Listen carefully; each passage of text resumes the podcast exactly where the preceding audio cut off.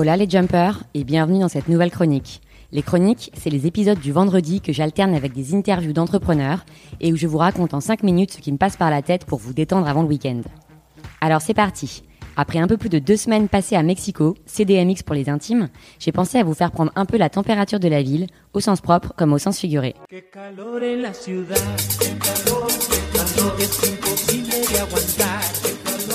Comme vous le savez, je suis partie pour interviewer les entrepreneurs. Ça a plutôt bien commencé, puisque j'en avais un assis à côté de moi dans l'avion, mais comme je m'en suis rendu compte après 12 heures de vol, j'ai pas osé lui sortir mon micro au moment de l'atterrissage.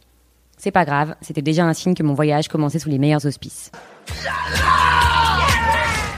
Ça, c'était dans l'avion. Parce qu'en arrivant chez l'ami qui m'hébergeait, il ne me faut pas longtemps pour remarquer les caméras partout, le fil barbelé électrique qui entoure la maison et l'alarme qui détecte les mouvements. Déjà que ça faisait quelques jours que je me demandais si ce voyage au Mexique toute seule était une si bonne idée que ça, autant vous dire que j'étais à deux doigts de reprendre l'avion dans l'autre sens.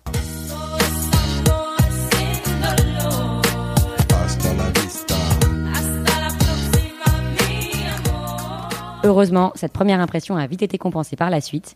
On m'avait donné environ une quinzaine de contacts à qui en arrivant j'ai tous envoyé un message du style Euh salut, Trucmuche m'a donné tes coordonnées, je viens d'arriver à Mexico, tu veux bien être mon ami? À Paris, j'aurais sans doute eu un taux de réponse proche de zéro, ici au contraire, j'ai eu 100% de oui. Du coup, ma première soirée à Mexico avec 8 heures de jet lag dans les dents, ça a commencé par un apéro où j'arrive avec 12 rugbymen dans une pièce. Évidemment, ils parlaient tous espagnol, et là j'ai commencé à me rendre compte que mes quelques leçons sur Skype allaient clairement pas me permettre de m'intégrer socialement. Hola, me llamo.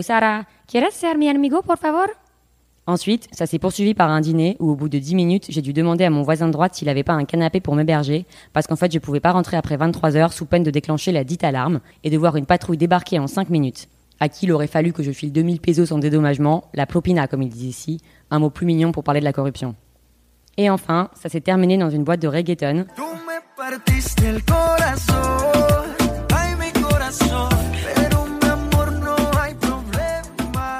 Ou quand on est parti à 4h du mat, j'ai compris que c'était l'heure à laquelle on aurait dû arriver. Bref, en 24 heures, 5 Uber et un demi-litre de mescal, j'étais chez moi à Mexico.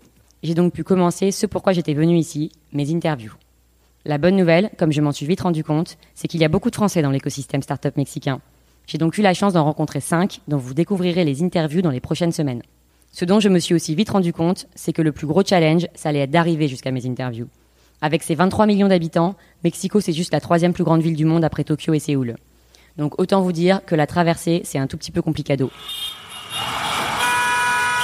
Heureusement, il y a Uber, qui ici encore plus qu'ailleurs est littéralement la meilleure invention du 21e siècle. Un trajet de 45 minutes vous revient à environ 5 euros. La contrepartie, c'est qu'on sait quand on part, mais jamais quand on arrive.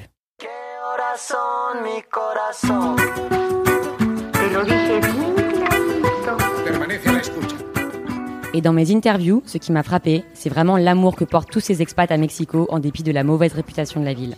Bien sûr, tout le monde te dit que t'es pas à l'abri de te prendre un flingue sur la tempe en rentrant de soirée, et que si tu leur donnes tout ce que t'as sur toi, tu ne risques rien. À part ça, c'est un fait, il fait bon vivre à Mexico. Il fait bon manger des tacos sur le pouce à tous les coins de rue, il fait bon danser la salsa dans ces bars qui ne ferment jamais, et il fait bon arpenter la Roma, la Condesa ou Coyoacán, de marché d'artisanat en café bobo en passant par la maison de Frida.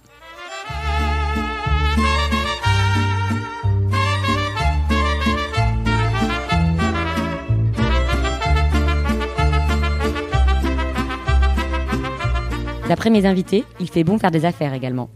Avec ses 120 millions de consommateurs et un marché e-commerce encore balbutiant, il y a beaucoup d'opportunités à exploiter ici. Alors bien sûr, il faut s'adapter, un déjeuner a plus de valeur qu'un contrat, on est potes avant de faire du business, et il faut aller sur le terrain plutôt que de rester dans son bureau. Comme le dit Philippe Cahuzac, il vaut mieux être sur un VTT plutôt que sur un vélo de course. Bilan de ces 15 jours à Mexico, pas un nuage et 28 degrés au mois de mars, une cinquantaine de tacos, près de 100 km de marche et 24 heures d'embouteillage dans 45 Uber. La bonne nouvelle, c'est que peut-être que grâce à moi, ils vont arrêter de perdre des millions tous les ans. Allez, à la semaine prochaine pour une nouvelle interview de Jump au Mexique. Ay de mi llorona, llorona, llorona de azul celeste. Ay de mi llorona, llorona, llorona de azul celeste. No dejaré de